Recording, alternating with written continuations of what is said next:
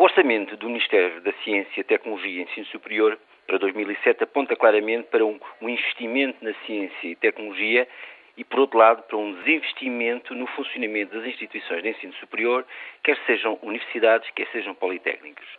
Se com o primeiro aspecto a Ordem dos Biólogos concorda plenamente, relativamente ao segundo aspecto, as nossas preocupações são enormes. O orçamento da ciência e tecnologia, como foi dito, aumenta-se 64% em 2007 comparativamente a 2006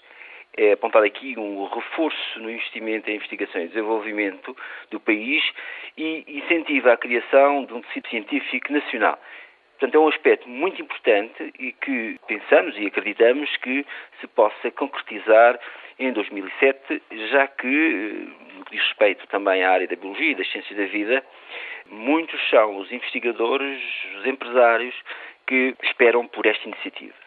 Por outro lado, este orçamento manifesta uma, um investimento relativamente elevado no ensino superior, nas instituições de ensino superior, quer sejam universidades e politécnicos.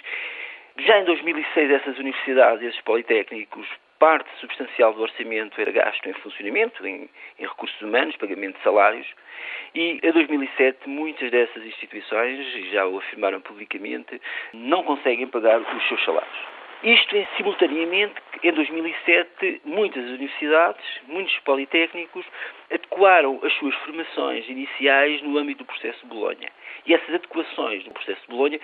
implicam um investimento em laboratórios, em equipamentos informáticos e as universidades e os politécnicos não têm meios para financiar esta adequação que, sem a qual, sem este investimento, a diminuição de, para três anos das licenciaturas conduz necessariamente a uma diminuição da qualidade. Portanto, é com enorme eh, preocupação que a Ordem dos Biólogos eh, vê o ano 2007 no que diz respeito ao ensino superior e pensamos que no primeiro ano em que se implementa o processo de Bolonha em muitas instituições é um mau início e que nos preocupa, sobretudo no que diz respeito à formação na área das ciências da vida.